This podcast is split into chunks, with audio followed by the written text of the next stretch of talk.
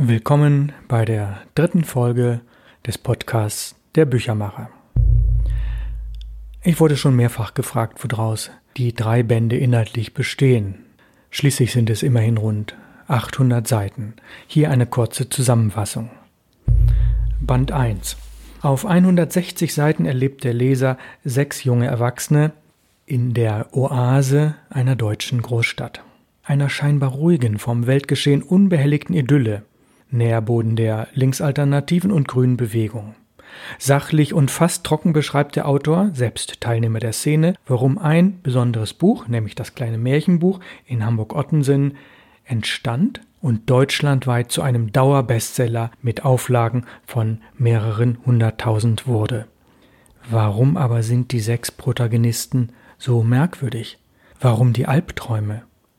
Das kleine Märchenbuch 152 Seiten 15 Euro.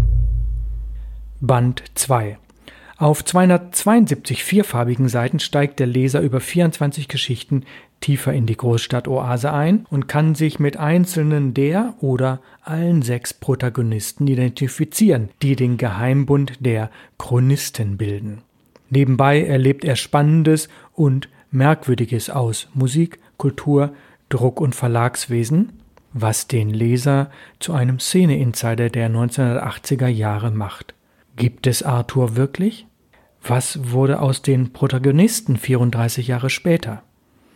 Band 2 heißt Lebe wild und gefährlich, Arthur, hat 276 Seiten und kostet 19 Euro. Nun zum dritten Band, dem dicksten.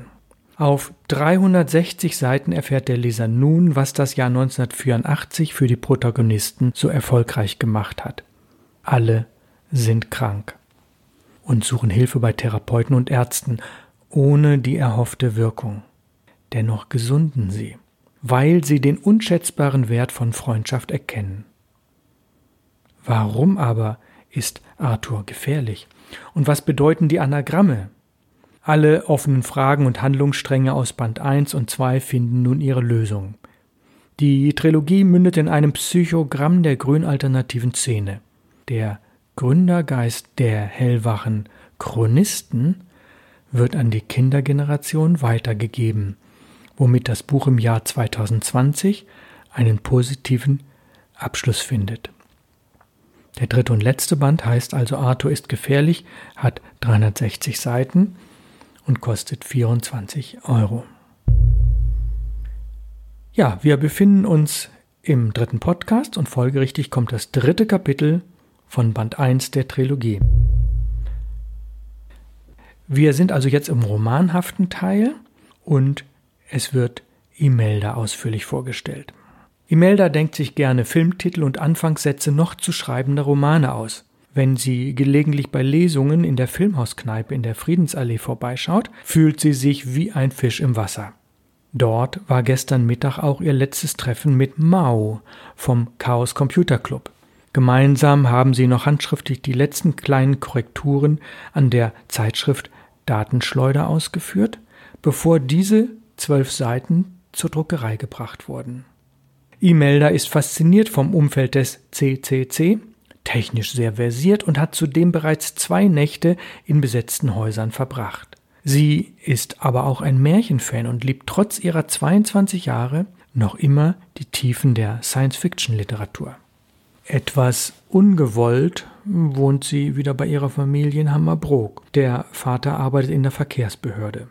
Zum Studium fährt sie ins Chemische Institut. Seit Wochen schon kocht und filtriert sie eine Lösung, deren Destillat neue Substanzen für eine Fassadenfarbe liefern soll. In den letzten Semesterferien jobbte Imelda im Gesundheitsbereich und reparierte eine Druckmaschine. Zu Jimmy aus der Alternativszene hat sie momentan ein gespaltenes Verhältnis. Es ging um die strittige Frage, ob man sich einen Buchtitel reservieren lassen könne, auch wenn nur der erste Satz existiert. Außerdem hat Jimmy fast nur seinen Fußballverein im Kopf und sieht die Arbeit von Imeldas Vater sehr kritisch. Ah, der treibt mit seiner Pkw-Priorität statt der Förderung des öffentlichen Nahverkehrs doch unseren schönen Stadt in eine stinkende Stillstandszone und tötet tausende Hamburger durch einen schleichenden Krebstod. Imelda kennt solche verbalen Angriffe. Daher versucht sie zunehmend, den Kontakt zur Familie zu reduzieren und den zu Wohngemeinschaften in Ottensen, schließlich in Fahrradentfernung zur Uni, zu intensivieren. Dabei kommt ihr zugute, dass ihre Freundinnen sie gelegentlich Lila Latzhose nennen. Ah, in irgendeiner feministischen WG werde sie sicherlich bald unterkommen. Durch gelegentliches Arbeiten im Verlag, der nichts von ihren Titelformulierungskünsten wissen will, bildet sie finanzielle Rücklagen für den Umzug und die Miete der ersten Wochen. Wer hätte geahnt, dass die sonst unzuverlässig und sehr sprunghaft wirkende Imelda doch einen Plan hat? So, das war also der romanhafte Teil. Jetzt kommen wir zu einem sachlichen, historischen Teil wieder zum kleinen Märchenbuch. Titelformulierung und Titelschutz. Sie ändern sich, Hartwig und Ralf waren die beiden Herausgeber. Zu einem Zeitpunkt, an dem wir als Herausgeber mit der Arbeit schon relativ weit fortgeschritten waren, suchten Hartwig und ich nach dem perfekten Titel. Dazu kam uns die wirklich geniale Idee, das Buch so einfach und aussagekräftig zu benennen wie möglich. Unser Wunschtitel war Das kleine Märchenbuch. Da es auf dem deutschsprachigen Buchmarkt keine zwei Titel gleichen Namens geben darf, recherchierten wir also. Das Resultat, diese Titelformulierung war bei keinem lieferbaren Buch vergeben. Nahezu unglaublich bei rund einer Million aktueller Bücher. Es gab hunderte unterschiedliche Märchenbücher aus verschiedenen Verlagen und Jahrzehnten, doch das kleine Märchenbuch gab es noch nicht. Wie konnte das sein? Verwundert rieben wir uns die Augen und freuten uns einfach. Nachtrag.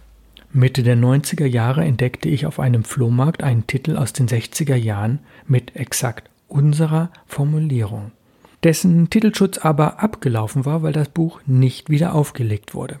Interessanterweise handelte es sich bei diesem Verlag um einen, der in den 90er Jahren, also nach unserer Märchenbuchwelle, auch im Geschenkbuchsegment sehr aktiv wurde. Er konnte aber den Titel Das kleine Märchenbuch nicht mehr verlegen, denn in den Titelschutz hatten ja wir. Dinge wiederholen sich in der Historie, das ist bekannt. Manches entwickelt sich rückwirkend betrachtet zu einem Treppenwitz der Geschichte, so auch bei uns. Was ich damit meine? Ah, von dem genannten Verlag, so entdeckte ich ebenfalls auf dem Flohmarkt, gab es auch noch ein anderes Buch mit dem schönen Titel Das kleine Buch der Liebe. Ein noch im Entstehungsprozess befindliches Buch mit genau dieser Formulierung sollte aber Mitte der 90er Jahre in unserem Verlag erscheinen. Also musste schnell der Titel geändert werden, um keinen Rechtsstreit mit dem Verlag einzugehen, der dieses Buch noch liefern konnte und daher den Titelschutz hatte. Doch ich freue mich immer wieder, dass uns rund 15 Jahre lang kein Verlagskollege im deutschsprachigen Raum den kleinen Geniestreich der Titelformulierung Das kleine Märchenbuch weggenommen hatte. Seit Beginn der 2000er Jahre gab es dann interessanterweise mehrere Titel mit unserer Formulierung. Da unser Buch aber nicht mehr lieferbar war und auch nicht mehr aufgelegt werden sollte, gönnte ich anderen Verlagen diese Freude, sich an einen gut fahrenden Zug anhängen zu können. Ob eines der späteren Märchenbücher ohne Handschrift und besondere Ausstattungsmerkmale so gut bei den Lesern ankam wie das 1984 Original, entscheiden die Verkaufszahlen. Jetzt wieder zum Roman. Die Festlegung auf einen Titel, den es schon mehrfach gab, ist ein raffinierter Schachzug. Und dennoch erfinde ich viel lieber Neues, hört Rick noch seine Schwester Imelda zischen, als sie sich nach dem sonntäglichen Familienfrühstück voneinander verabschieden. Der eine will zu den Landungsbrücken, die andere zum alternativen Kongress über kreatives Schreiben auf Kampnagel. Soweit also der heutige Podcast, Kapitel 3. Und wir hören uns nächste Woche wieder. Bleiben Sie mir treu. Ihr Büchermacher Ralf Plenz aus Hamburg.